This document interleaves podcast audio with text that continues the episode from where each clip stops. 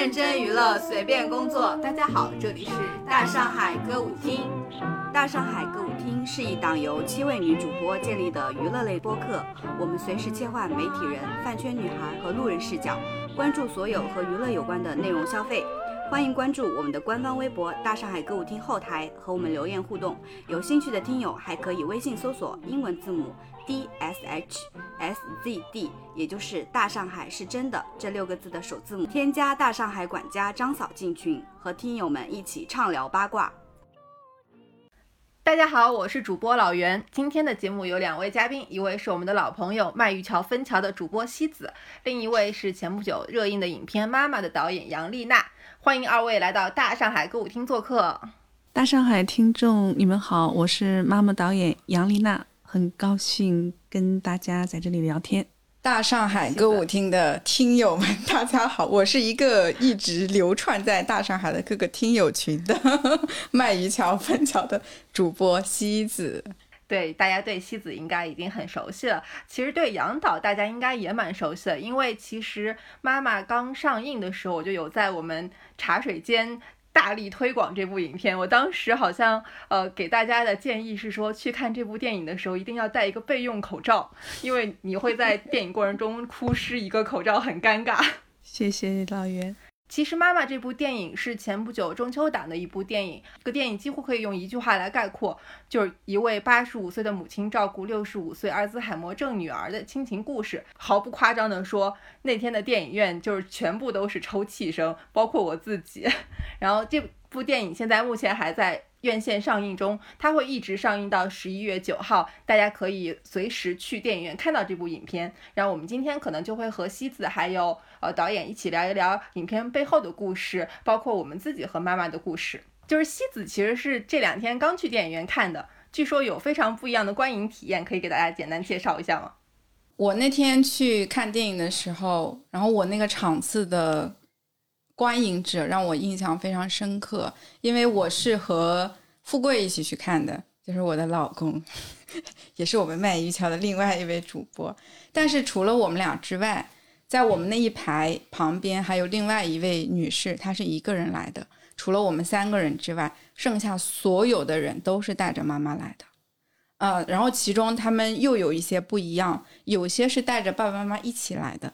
有些是带着妈妈和女儿三代人一起来的，有些是满头白发的母亲，就是各个年龄层次的女儿带着母亲来看这部电影。我当时觉得我从来没有在电影院见到过这样的一个场景。我觉得就是这部电影除了它就是做它电影本身想要表达的内容和它的主题之外，它像是一种媒介或者说一种载体，可以让。我们这些女儿通过这个电影来去对母亲进行一个表白，就因为我们中国人可能会有点羞涩去说我爱你，尤其是对于长辈。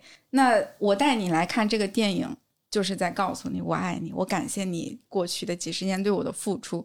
所以我觉得它有一个很好的意义，就是除了电影本身以外的意义。所以那天让我非常非常感动。而且每个人都看得非常认真，我就感受到我后面一排也是在那边抽搐。这个观影群体在导演的意料之中吗？刚才听西子这么说，对我也在想象那样的场景。我其实是看到的，因为我这一路都在路演路上嘛，在呃重庆啊、成都、武汉，然后之前有南京、杭州。还有上海，对，然后很多时候跟观众映后的时候，我能看到您刚才说的，就是很多女性观众也比较多，就是一家三代人，然后他们有老师群体，然后也有老人群体，然后也有年轻人，对，呃，所以每次映后的时候，大家还都是站起来要先平复一些 情绪，对，然后再开始。提出问题，甚至我也记得有一个母亲是中年人，她带着自己幼小的女儿，还有他的妈妈三代人来看，然后最后他站起来，他说：“嗯，导演，我其实没有什么问题，我只想致谢你，让我们看到了一部这样的影片。对我看完这部影片，我想好好的。”回去再爱我的妈妈，再照顾好我的女儿。对，就这种时候的影后，对我来说都是一个莫大的鼓励。对，其实我自己在看完之后，也会和西子有一样的想法，就是他说觉得特别适合我们去表达一种平时不好意思说的感情。我和我父母并不在一个城市生活，所以我当时特意就是。为我妈妈、我小姨还有我二姨他们这一批女性观众买了电影票，因为我觉得他们其实同时兼具妈妈和女儿这两个身份。女人不一定 都是妈妈，但女人一定都是女儿。啊，这是电影里的台词。其实有些听我们节目的听友可能已经看过电影，但是有些还没看过。我觉得我和西子可以就是讲讲自己印象比较深刻的片段，让大家有一些代入感。因为这个片子其实它有一些反套路哈。讲到阿尔兹海默症，大家第一反应会觉得，哎，是应该是一个老年人。包括之前的《困在时间里的父亲》啊这样子的电影，大家可能很多人也看过，但是。因为我之前已经看过介绍了，所以我知道生病的是那个女儿。我觉得这个不应该写在介绍里，应该在当让大家观影的时候有一个反转。我自己印象最深的就是那个女儿确诊了之后，她就立刻的做了一些事情。然后这一段其实剧情拍的非常紧凑，她马上比如说去医。呃，比如说他去银行去过户，把自己所有的存款全都转到他母亲的名下，然后在家里贴了很多的字条，然后做了一些改变，因为就是他预判自己未来可能会变得呃不记得这些东西，然后他希望说未来的自己给未来的母亲减少一些麻烦，他就提前去做了很多，趁他还清醒的时候提前做了很多事情。我那一段看的就是我的。那是我的第一个泪点，我就看那一下，我就眼泪我就刷就开始流，嗯，就是那种情绪特别的复杂，就是一个人他他知道了自己的命运，然后知道自己接下来将要面临的是什么事情，但是他希望在仅有的时间内，还是尽量去做一些自己能做的、能替母亲做的事情，我就非常非常感动，加上那一段节奏，因为非常非常快，就。呃，包括当时的那个镜头语言啊等等，就让我觉得这一段表达的特别好。然后紧接着就是第二个泪点，就是他母亲知道了这个事情之后，又是一段非常快节奏的剪辑剧情。然后他母亲立刻就像换了一个人一样，之前还是因为之前所有的剧情都是女儿在照顾母亲啊，就是让她不要爬楼梯啊，然后嗯要早点睡呀，怎么怎么样，给她做饭呀之类的。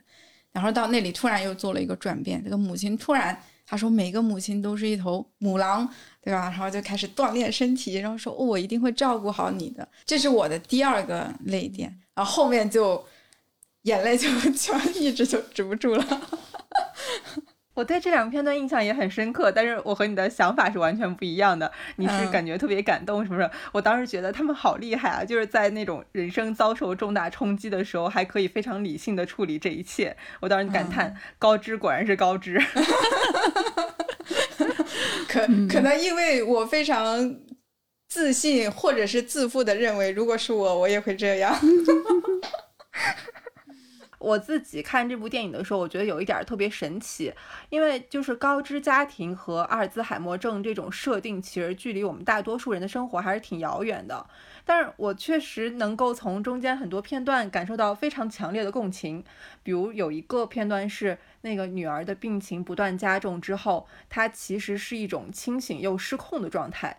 就有一个小片段，就是他们从外面回家，女儿没有来得及走进卫生间的时候就失禁了。然后当时那个镜头，我就印象非常深刻，就是对准那个地板上的痕迹和女儿湿掉的裤子。然后奚美娟老师演出来那种有点屈辱和无助的，一下子就击中我了。我当时就特别心疼她。然后还有一个小片段。就是有一次，应该也是女儿因为什么失控了，然后她整个人就很崩溃，好像说了一句：“说我离你好像越来越远了。”嗯，就是我觉得当人能察觉到你和另一个你很爱的人之间的距离变化的时候，就是那种情绪是很微妙的，就你没办法控制它。我发现就是这种人和人之间被动的失控感特别容易击中我。每一场戏它都没有每一场戏的意义啊，所以刚才西子和你都能 在你的心中留下很深的印象。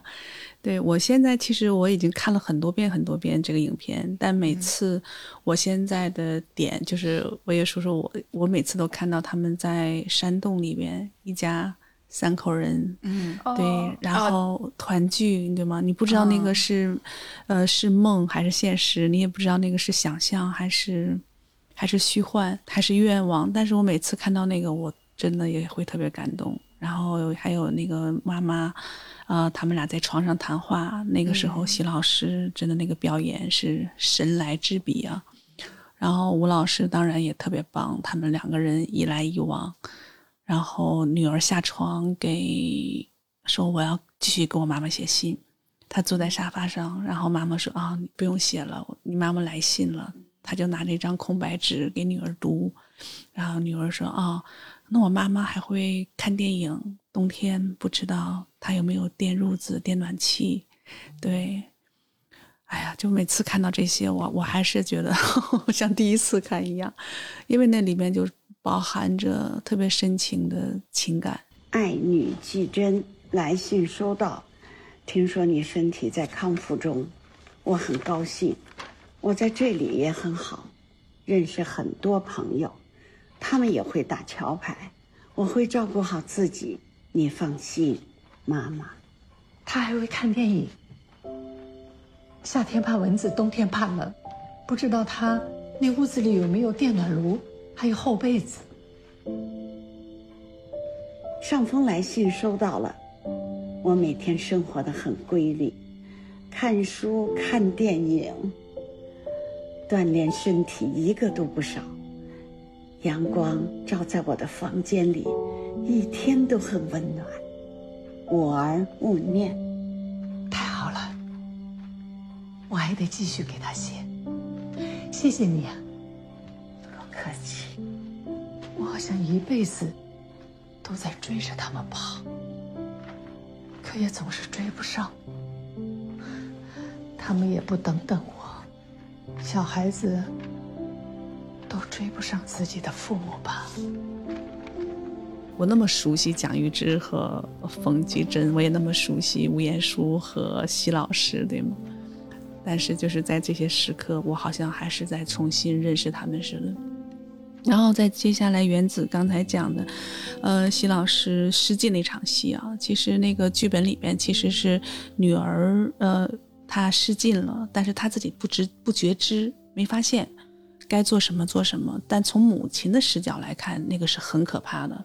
这也是另外一种残酷，但席老师就是拿到剧本以后，他就认为这是他生病的一个很重要的一个阶段，所以应该有一些强化在这个戏剧还有在人物的呃动动机和动作线上。所以在现场的时候，喜雨老师就跟我说：“我可不可以这样演？”我说：“没问题。”就我非常尊重他的任何想法以及他的表达。那事实证明，他能击中原子，他也能击中很多观众。对，就是刚刚那场试镜的戏，我觉得其实不管怎么处理，都会很容易让大家就是心疼，嗯就视角不一样，你感受到的人的情绪也是不一样的。嗯，对，因为奚老师之前是他，他是特别洁癖的人嘛，我们能看到，对吧？嗯，对然后他也甚至有那个强迫症，强迫症啊，一要把家里定要把毛巾叠齐。对一丝不苟的。我发现其实电影里面的很多画面，就是光讲出来，你就会觉得这个故事很动人，因为它全都是人和人之间相处的细节。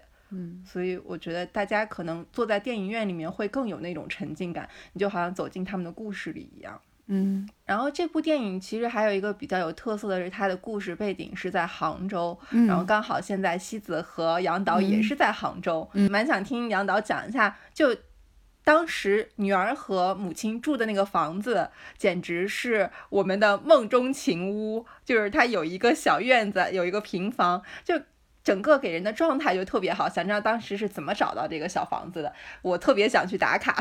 这个地点是在呃浙大的华家池小区，它好像一直是农大呀，还有医医学医科学的呃学科主要在里边。两年前我在杭州西湖纪录片大会我做评审的时候，就是结束了以后，我在这做了一些调研，我们采访了一些浙大的女教授们，对，然后女教授其中有一个呃朱老师，她从小就是住在里边，她也给我推荐过，然后我也来看过，但当时的那个房子里边特别小，它现在已经是苏联专家留下了五十年代盖的一一座座小楼，然后但是它里边的空间非常小，但是院子很大。然后当我去年的呃还来看景之前，我们的美术指导翟台老翟涛老师在抖音上他也看到了这样的一个呃就是地址，然后我们又重新来到这个园子。来到这个重庆园子以后，因为里边的空间它非常小嘛，然后我们就说，呃，要在院子里面可以搭一个场景。所以现在观众们看到的所有的家里的环境啊，女儿的房间、母亲，其实都是在院子里面我们重新置的景。哦，对，但是包括院子里的这样，对，就包括院子里的花花草草啊什么的，那些都是我们重新做的 啊。对，都是翟老师和美术组重新做的，因为我们当时就管这个电影叫《春歌》嘛，春歌有一句词就“春有百花，秋有月，夏有凉风，冬有雪”，对吗？嗯，然后我觉得它就是这部那个院子的一个意境，可以看到吗？能想象到吗？啊，对，然后他也可以，可以 哈，然后若无闲事挂心头，便是人间好时节。那这个正好是一家三口人，他们这一代人就是涵盖四句话，涵盖他们人生的意义。对我认为都是非常美的，所以也也有很多人就是看完。看完的观众就说：“哎呦，这个院子太好了，太舒适了。”对，然后甚至甚至有人说，他们为什么住那么好？太不接地气了，他们住的有点太好了。那我的反驳就是，我说他们现在住的有多好，就说他们之前的六十年前，你知道他们生活的有多苦吗？他们经历过战乱，他们经历过饥饿，他们经历过嗯就是建建国初期对以来所有的人生风雨，他们现在老一点了。你让他们住的好一点有什么不行呢？你们干嘛要那么 那么苛刻呢？对这样两个已经饱经风霜的老人来说，对，这就是我我跟他们嗯，要解释非常清楚的 一个一个部分原因。对，我自己看的时候，看那个房子，我就在想，哎呀，这要是在杭州有个这样的房子，那真的太舒服了。因为杭州这个城市也是很美丽，嗯。然后也很舒服。那如果有一个这样的房子，有一个这样的院子，哇，对我当时为什么在杭州拍？其实我写剧本的时候完全没有想到杭州，就是因为我那次呃在杭州停留下来，当我看到杭州的绿、杭州的水，就你可以说苏苏州也有水 也有绿，但是杭州的水和杭州的绿就是妈妈里的绿，对，那点色差哪怕一点点都 都是准确的，嗯。但是那些说呃说他们住的太好的那些人，我觉得可能是对杭州还不太了解。嗯其实以他们两个的年纪和他们两个曾经的工作经历，他住在那样的房子里，我觉得没什么问题。嗯但是电影嘛，你肯定是要把它装置的美一些，不能像普通的一个房子一样。但是你在杭州，其实如果你去逛一逛龙井啊，或者灵隐旁边的那些当地人的房子，人家房子就长那样啊。嗯对，就是有，就是一个独栋的房子，有个院子，嗯就是特别美，而且人家就住在景区里，出生就在罗马。是也是我们现在生活的空间，就是嗯，可能太拥挤有关系，对。但事实上，那样的房子真的像西子说的，很普通，对，普通的一个院子，普通的一个小房子。那我们刚才就有说了电影的景儿，还说了电影的片段，我觉得可以说一下电影的演员，因为这部电影真的是简直是影后级的两位演员贡献出了神级演技。因为当时我记得我爸、我妈妈和我小姨看电影回来以后，他们第一反应是跟我说：“天呐，居然只有两个人也能拍电影，而且你完全不觉得这个故事会单调。”就是他们以前可能看了太多很多人的电影，就是那种群像电影。对，然后我就觉得这两位老师的演技真的非常厉害。就这儿可以说一个小插曲，我之所以去看这部电影，其实是因为演员，因为我非常喜欢吴彦姝老师。就一方面可能因为她长得和我奶奶比较像，就看到会有一种亲切感；另外一个就是呃我。第一次看他的电影是《相爱相亲》，他在里面饰演一位外婆。我当时觉得他饰演那种隐忍深情的角色特别传神，简直就是国民奶奶级的。就是你，我觉得很多中国人都可以在他演的角色身上看到自己奶奶的影子。但是我在这部电影里面看到的吴彦姝老师又有点不一样，就我没想到她还有那些很娇俏、俏皮，甚至很搞怪的表现，我觉得非常可爱。就看到这个电影以后更爱她了。没错，对吴吴彦姝老师对我来说也是不二人选啊，真的不仅仅是一个年龄上的不好选择，就是她身上具有的那个美啊，那个灵性啊，那个俏皮啊，然后那个。生命力啊，我认为这些都是很难得的。他除了是，嗯呃，演员，你要赋予一些他角色身上的这种生命力。那其实，如果吴老师身上自己要是没有这些，你要是愣塑造，其实是有困难的。对，所以对我来说，吴老师真的，他他和席老师都像珍宝一样。就是因为他们演的太好了，所以我有很长时间我都分不清谁是蒋玉芝，谁是 吴彦姝，谁是奚美娟，谁是呃冯继珍，这个就很美妙。对对，因为我之前好像看过一些花絮，有一场戏好像是需要呃吴彦姝老师到对岸去还是怎么着，当时大家就很担心，他说我们把他背过去吧，然后那个吴老师就非常。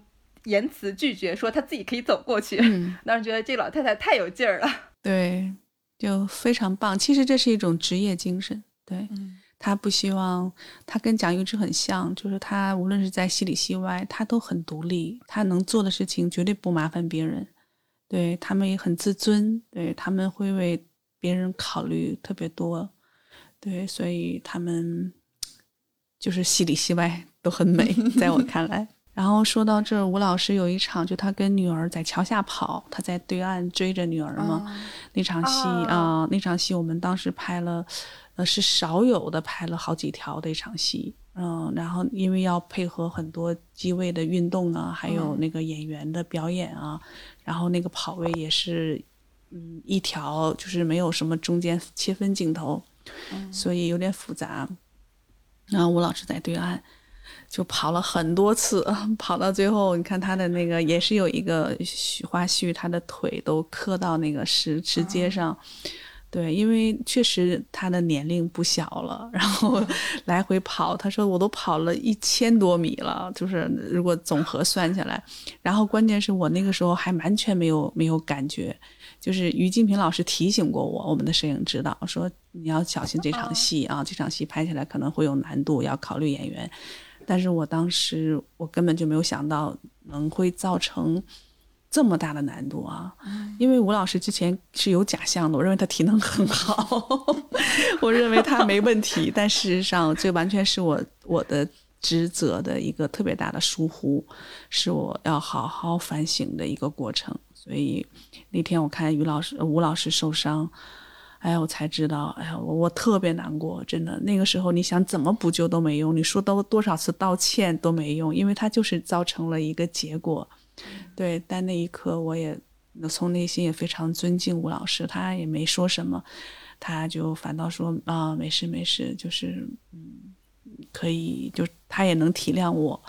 哦，对，因为我之前就是觉得这个电影的情感消耗很大，因为所有的。情节或者是都是要你这个演员全身心的投入到这个角色里面，我感觉是很消耗人的一一一部电影。嗯，是的，因为他们自己其实是需要先入戏，然后开始去拍，他要把自己当做那个角色。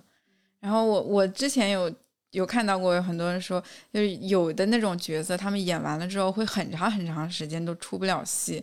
我觉得这两个角色就会有这种感觉，会很会让演员沉浸在那个情绪里很长时间，很难出戏。嗯，对，就像刚才那个老袁说的，他的 他的妈妈还有姥姥看完说，怎么两个女人也能撑起一台戏？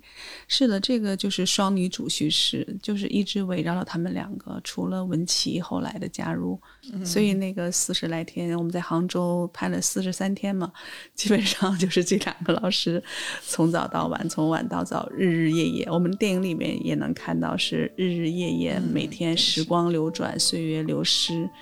那我在我们拍摄这个四十多天里面，它其实就放大了这些日月，尤其是奚美娟老师，她的海默病也让她日夜颠倒，也放慢了她的时间，也放慢了她的人生，对吗？对，我觉得拍电影是一个很奇妙的感觉，就是大家在一个特定的场景里面共同生活，就真的像做一场梦一样，就可能短时间内很难分得清楚你自己究竟和。其他生活是什么关系？嗯，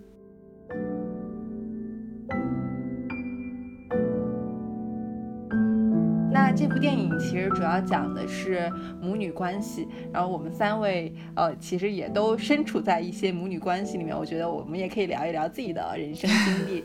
就首先想问一下大家的，就你们都是叛逆的人吗？人生中做过什么叛逆的事吗？嗯，我曾经叛逆过。呃，没有太叛逆，就是没有叛逆到像什么太妹那种，倒没有。嗯，但是我是一个很希望去逆主流的人，就是啊，大家都说要这样，我那我偏不。我觉得这种这是一种心态上的叛逆，但是未必说由于这个心态，我就做出了多么嗯。违逆的行为或者怎么样，但是我最叛逆的时期是我读高中的时候，那时候我特别不想上学，就是 有点有点像那么青春期的 小女孩喜欢瞎想，我觉得好像啊这个世界都不理解你，后没有人疼我，没有人爱我，读书有什么用呢？就每天就想这些。后来有一次我就离家出走啊，那我觉得应该是我人生中目前为止最叛逆的行为。但是我也就在外面过了一夜就回来了，我觉得那个经历还挺搞笑的，因为其实我跟我的母亲从小就没有在一起生活过，我们在一起生活的时间非常非常少，就像电影里他和他的父亲一样，可能一年才能见一面。嗯，我睡醒了他又走了这样子。嗯，到目前为止我跟我妈在一起生活过的就是我读高中，其中有两一年半的时间啊。可能也是因为我开始叛逆了，我的奶奶已经管不住我了。我妈妈觉得她应该亲自回来带我上学啊什么的，啊，就只有那段时间。所以在那个时间里，就是发生过一次。我那个时候还特别的，就觉得我不要给自己留任何后路。我给我妈写了一封信，写了一个其实也不叫信，一个字条留在桌上。我说：“妈妈，我累了，我要离开了。”我不想再待在这儿了，我要去找寻我自己的人生。然后我把钥匙放在上面，好可爱呀！我把家里的钥匙放在那个纸条字条上，我就走了。结果我一出门就下雨了，回回不去了。我我伞也没有，我淋了一身，然后好冷啊！我就瑟瑟发抖，我身上全都湿了。我说那怎么办？也没地方去。我说那就找了个网吧，我就在网吧过了一夜，就可能。玩玩游戏啊什么的，但是网吧因为那个时候其实是夏天，网吧开着空调，我身上都是湿的，好冷啊！到傍晚的时候我就回家了。嗯，那你妈妈呢？对我，我回家之前我已经设想了，我妈肯定会狠狠的打我一顿，至少她会骂我一顿，她觉得你怎么这么不懂事儿什么的。我就把这个结果预想的非常的糟糕。然后回家我不是没钥匙吗？我就敲门。敲门，我妈打开门，她跟我说的第一句话是：“你回来啦。”嗯，然后我看出来她非常的疲倦，然后眼睛都是红的。我想她应该找了我一天一夜，因为我是晚上走的嘛，她肯定晚上发现了，晚上就出去找我了。嗯，然后白天肯定也找了一天，没找到我。她什么都没有说，她就说：“那就回来洗澡吧。”那他说要不要睡一觉什么的，嗯他没有一句责备的话。嗯其实平常我妈是一个还挺严厉的人，就是还挺容易骂骂人啊什么的。但是在这种场景下，可能她也有点自责，她觉得可能是自己做的不好，才让我有这样的行为，或者说她觉得不能再刺激我了，或者刚回心转意回来了啊，我我其实我现在对当时的那个景象，它还在我的脑海里，我印象很深，虽然已经过了十几年了。那导演呢？导演有叛逆过吗？哎呀，我现在想，你看他刚才西子讲他的这种所有的叛逆，都是特别美丽的叛逆啊，在我看来都很美啊。对，就 是我我我不记得我，但是我记得我女儿，我女儿她有她有呃在上呃有一年她是上初高一吧，就是他唯一上过一次 高一的学校，就老师们就都在讲小孩儿，说你们有叛逆期，都讲自己叛逆的故事。然后到他那儿的时候，他就说我没有叛逆期，因为我没有什么好叛的，就是我已经给了他足够的空间啊。嗯其实他这么说也是不准确的，就是因为他小的时候叛的就把我给弄疯了，然后现在他长大了，他当然没什么可叛的。就是在你叛逆期的时候，一定有一个特别疯狂的母亲在后面拖着你。你妈妈那天什么话都没说，但是我相信她想了各种可能的可能性。你有没有被坏人带走？你现在还活不活着？她看的那一一小时，对她来说都是十个小时。对，那一晚对她是人生最漫长的阶段。嗯，所以我回来之后，其实我的内心是非常惭愧的，嗯。但是我的这种惭愧，我也无法去表达，就是嗯真的跟父母之间感觉真的太难去表达情感、表达爱了。这是不是就是中国特色呢？就是嗯因为我现在回想，我也不是一个特别叛逆的人，就跟父母大吵一架或者离家出走这件事儿，我就根本没做过。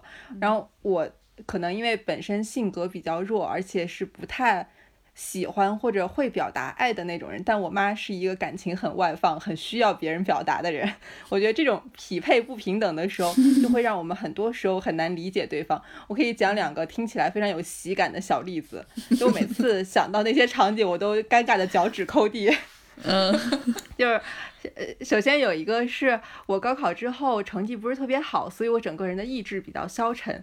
但是我妈呢，她就是想通过各种带我出门、带我逛街或者其其他什么社交活动，让我转移注意力，开心点儿。但是我就给她的回应很薄弱。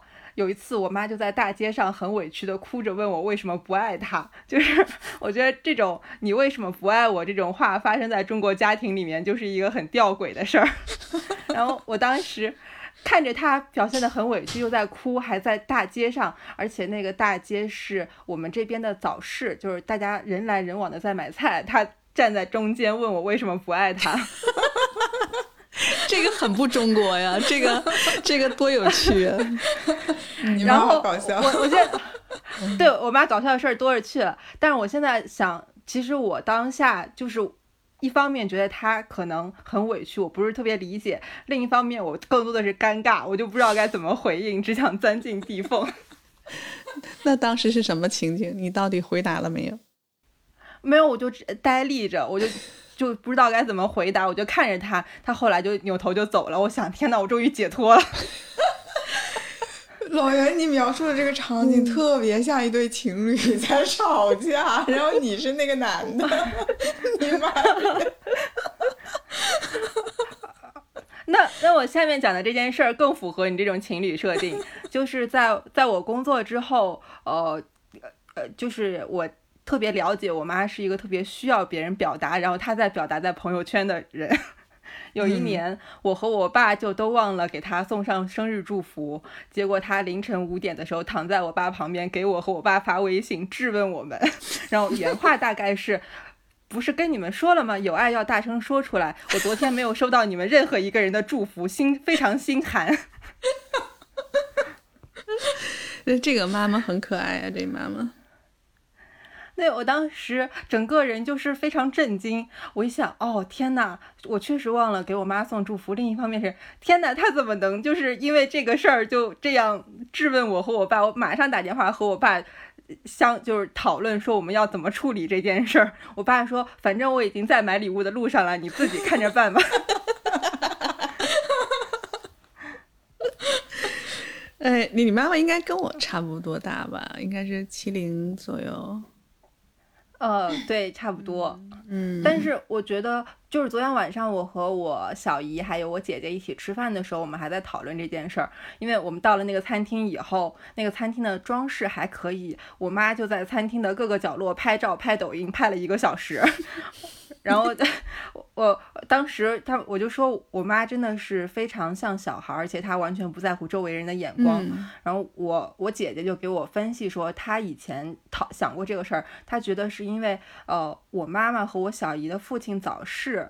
但是这个事儿对他俩的影响就是截然不同的，因为我小姨就是很小的时候就开始非常自立，要照顾家里的每一个人。她说就让我小姨过早的长大，而我妈就停止了长大，她好像很抗拒成长这件事儿，所以在她的生活里就一直是小女孩的状态，即使她她当了妈妈也是这样的。嗯嗯，那还挺有意思的。嗯所以我从这件事儿感觉就是，呃，虽然我们和父母关系很亲近，但是因为大家性格不同，可能也有很多需要我们去做一些不符合本身习惯的事情。嗯，我现在每年给我妈买礼物非常积极，就是要买那种非常适合她晒朋友圈的礼物，让她感受到。明白明白，对我之前跟我朋友聊天，他就说，呃，母亲节要送什么实用的吗？我说我完全不需要送实用的，我只需要送那种看起来非常夸张，而且让我妈感受到我花了很多钱的礼物。啊，那你们会感受到在母女关系里面自己身份或者位置的变化吗？对，就比如说我，我在我四十岁的时候，我好像都不管，就是当我和我母亲有情绪对抗的时候，我我就我就是很很本能的会回避，因为我不想让那个冲突升级。但是现在，比如说我到五十岁的时候，我不会，我会让步，然后我会去跟他做和解。对我现在这个年龄，我去，我很愿意去试图去去化解。我想，我想了解他为什么，然后我也想知道，就比如说，我都能愿意 理解蒋玉芝和冯继瞻，我为什么不能愿意理解我自己的妈妈呢？对，所以可能在五十岁的时候，就会不一样，就是包括你对母亲的理解力，包括你对她的认识。我现在有的时候，我也明明知道我在说着谎言，我在哄着他，但是我都愿意说这个谎言，对我都愿意去哄，对，对我还蛮好奇的，因为我有时候，尤其在我这几年，我会觉得说，那我们和父母的共同语言其实越来越少了。你发现你很难，他们很难理解你，你会先入为主的认为他们身上就那点事儿。就我现在在试着调试这种关系。呃，我前面提到了，我跟我母亲其实生活在一起的时间是很短的，除了我前面提到的高中那一段时间，还有一段时间是我刚毕业一两年的时候，那时候我生了一场大病，做了一个手术，然后我母亲过来照顾我，后来她就没有走，我们一起生活了大概半年的时间，啊，这是我过去的人生当中唯一跟我母亲生活过的，就是这么两段经历。我是一个非常去逆主流的这种想法的，比如说，其实父母都会有类似的心态，觉得啊，你要好好上学，你要考好大学，你要找个对象啊，结婚生子。其实他们对你的期望无非就是这些，然后我就会非常抗拒。我未必是因为我不想做这件事情，而是我觉得你们让我做，那我就偏不要做。我是这种心态。然后我母亲她其实没有接受过教育，她连小学都没有读完。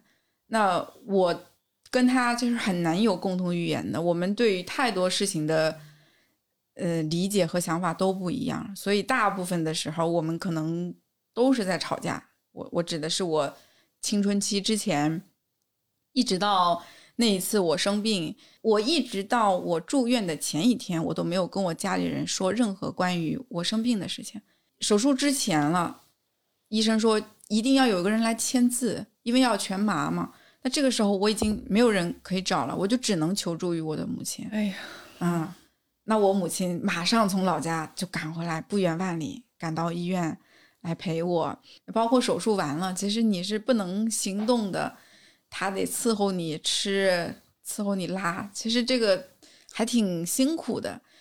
就是在这一段事情里面，我就觉得，虽然我母亲很多时候她都不理解我，我也不理解她，我们互相都不理解，呃，可是那有什么关系呢？那她就是这个世界上我最亲近的人，我相信如果。她有什么事情，她需要我去照顾她，我肯定会马上过去。那同样的，如果我又生病了，她肯定也会第一时间马上过来照顾我。哦，我听你讲这个，我就在想，说我们人类的本能是不是就是在生病的时候要找妈妈？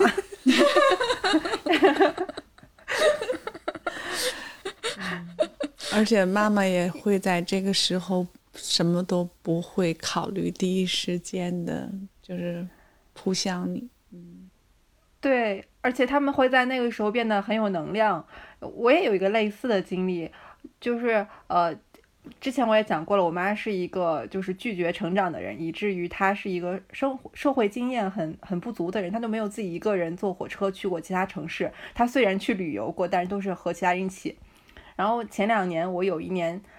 身体和精神状态都不是特别好。有一次，我就在上班路上路过一个垃圾桶的时候，瞬时感觉心跳过速了。我当时吓得赶紧给我妈打电话，我说希望她能来上海照顾我一段时间。她当时就是都没有问为什么，就说好的，她去买火车票。然后我妈就第一次一个人坐火车从山西到那个上海。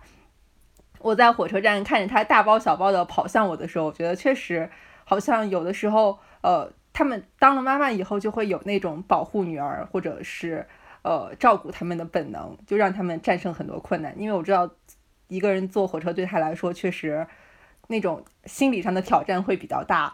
我觉得这不是人类的本能，这是动物的本能。每个妈妈都是母狼。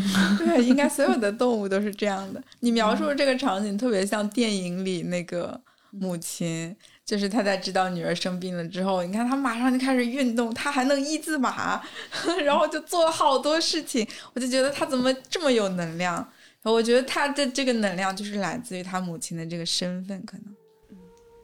嗯，对。所以就是，即使我们不是电影中那种高知的家庭，或者是身处那种困境，我们也是很容易理解电影里传递的很多情绪的。所以我想，共情感就是来源于这个部分。嗯，是的。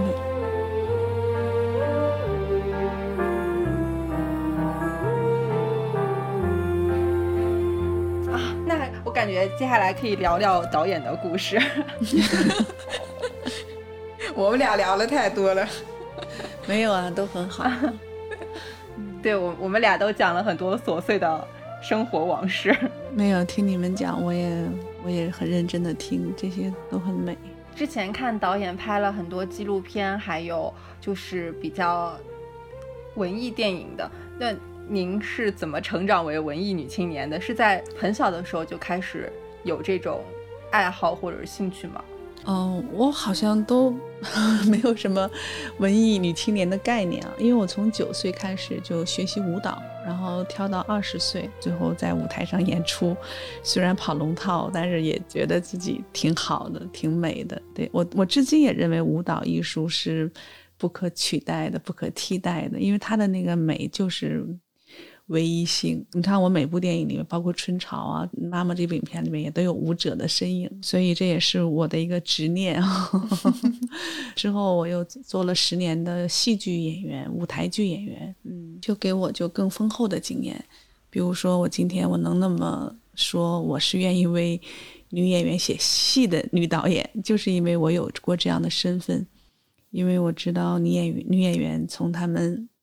开始进入这个行业，在每一次次的练习课上，每一天天的台词，就是基本功的训练上，每一次次你的自信心重新被摧毁又建立，无数次的摧毁建立之后，你才能成为一个真正的站在舞台上那个很自信的人。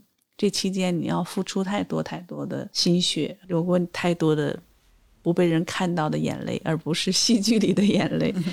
嗯，所以我基于这些嗯情感的理解，我认为演员的工作其实不容易，不是仅仅看到的聚光灯上 还有红毯上的那种星光璀璨的时刻。从演员身份又转到纪录片工作者，也是差不多有二十五年了。我第一年我的处女作拍摄的是老头儿，我也一直用纪录片的工作方法，还有用纪录片观察生活的方法。然后用在了我的剧情片里边，所以这个可能是我在我彼此这么多年我的这种职业转换当中，他们对我来说都是相互滋养、相互影响的这么一个过程。我感觉您在职业生涯做过很多次转换，嗯就是嗯不管是从演员到纪录片导演，再到剧情片，好像都是就是很明显的赛道转换。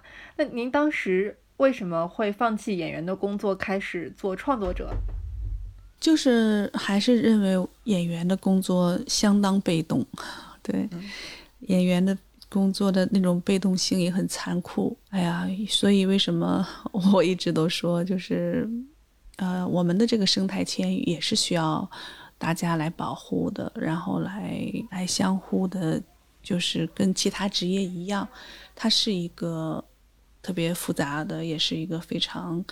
嗯，庞大的一个生态群体嘛，包括我这次为什么会用嗯两位老师来演这部影片？那之前就是我们之前对演员的，尤其是女演员的界定是有问题的。你看我大学同学，他们四十岁他们就要演奶奶了，五十岁可能就要演啊，就就又是也是演什么啊老太太呀，就这种，我真的觉得不应该啊。对，然后包括我们之前不也探讨什么演员危机吗？嗯那这个危机谁界定的？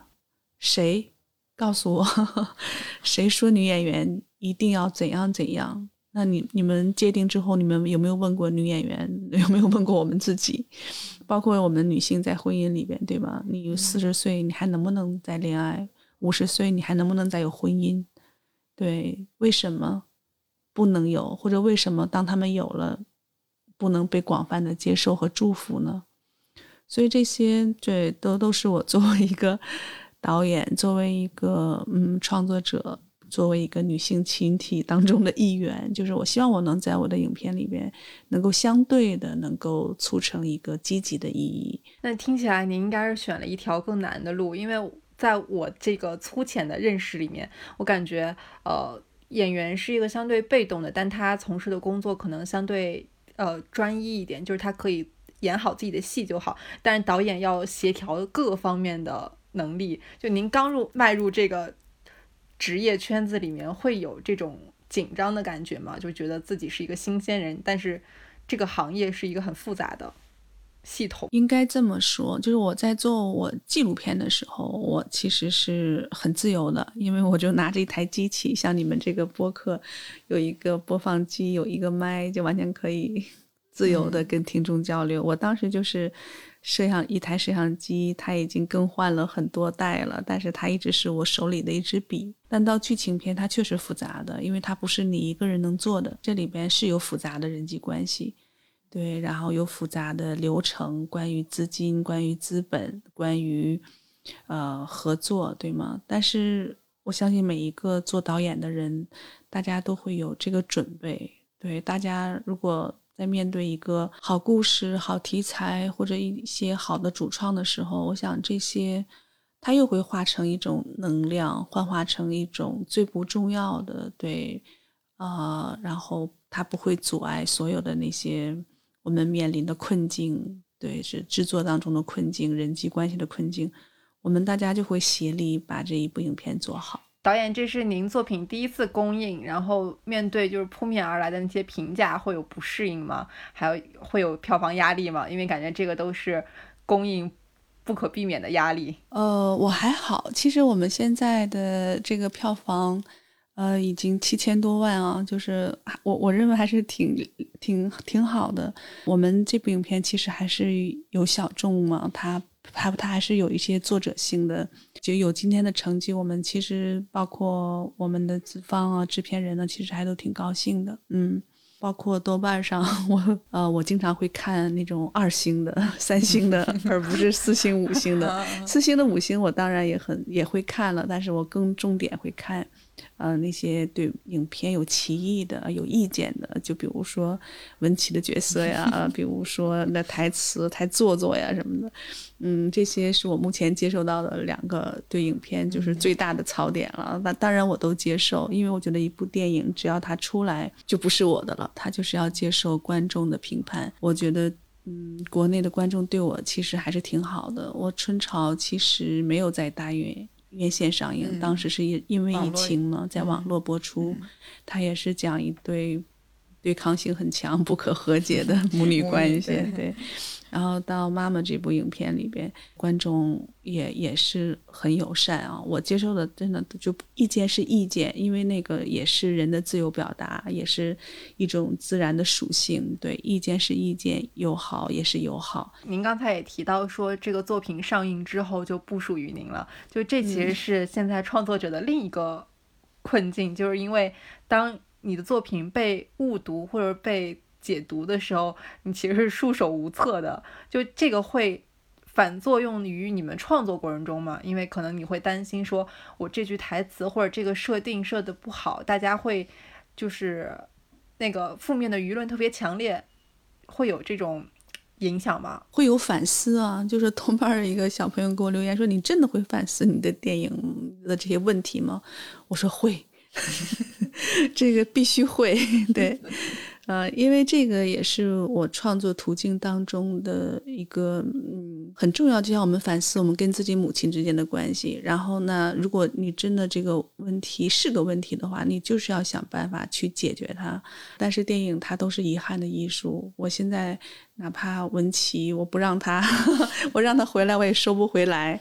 何况，其实我还是愿意呃，就是用我的。理解用我每次包括在路演啊，包括在各种场合，我都要向他们表达文琪对我来说的必要性。为什么会有文琪？因为这个社会不能只有老年人，只有中年人，还有年轻人。对，因为只有年轻人出现在母女身边，这个就对才有希望。否则的话就太暗淡了，就太悲情了，对吗？嗯，所以，我我觉得 我一直在一路解释，但是这些都很正常，是的，但是也确实，我也要想，为什么我认为那么必要的一个角色，在观众看来那么不需要？对，这些我都会想。那这几年其实大家都说影视寒冬了，这个会对您造成影响吗？我觉得他对全世界的电影人都是造成影响的，我们都在做好各行各业的寒冬准备，不是吗？对，但是对我来说，我还可以拍纪录片，对，因为我有吃饭的钱，我就可以拍纪录片。对，纪录片它的成本还有我个人的精力，完全可以自己把控。然后对我来说，纪录片它也是电影，它一点都不比剧情片的意义少。呃，那其实您之前很多作品都是聚焦于母女关系，包括这部，那就是以后还是会继续聚焦这个群体吗？还是会尝试一下其他女性角色的视角？哎呀，够了够了，已经有两部了，现在我都成了母女专业户了啊！很多人给我送本子，都说哎，看看这对母女，我不看，真不看了。哎呀，因为。两两极对吗？两种对都说尽了。虽然母女有一千种，但是我这一生，我的创作生涯是有限的，我不能都聚焦在母女关系。我愿意介绍妻子，我愿意介绍妹妹，我愿意介绍，呃，就是。姐姐，对，所以我会变。那我们结尾就是我设置了几个快问快答，其实也可以慢问慢答。就如果不考虑市场的反馈，您最想拍什么题材呀？对我来说没有限制啊，嗯，比如说我也很喜欢那个就是《聊斋》，真的我很喜欢《聊斋》，我很喜欢蒲松龄，对我觉得那个都是都是我的神。然后我也很很喜欢那个，比如说类型片，对，比如说类型片里边战争那个环大环境下人的那个极限是什么样的，我其实我都很想去看去尝试。那目前最想合作的男演员和女演员可以各选三位。哦，这个就 呃，为难了。呃，没有没有，这个我我之前想过一个，就是我我我我想就是都是我特别喜欢的男演员，就是这个也不可能实现啊，就是啊也不一定。呃不呃对，也不一定，但是真的有点难。我我之前想过那个那个哥们儿，哎呀，我怎么那么一广一所广司，就是日本的演鳗鱼的那个老演员，就他还哦就是对他就是很帅。为什么我当时会？因为当当时他也跟中国合拍了一个商业片，然后哎呀，我想这老头儿也是我特别喜欢的，就是哎呀一个特别帅的老头儿，哎呀那个那个商业片我觉得。哎呀，我也不能说这话。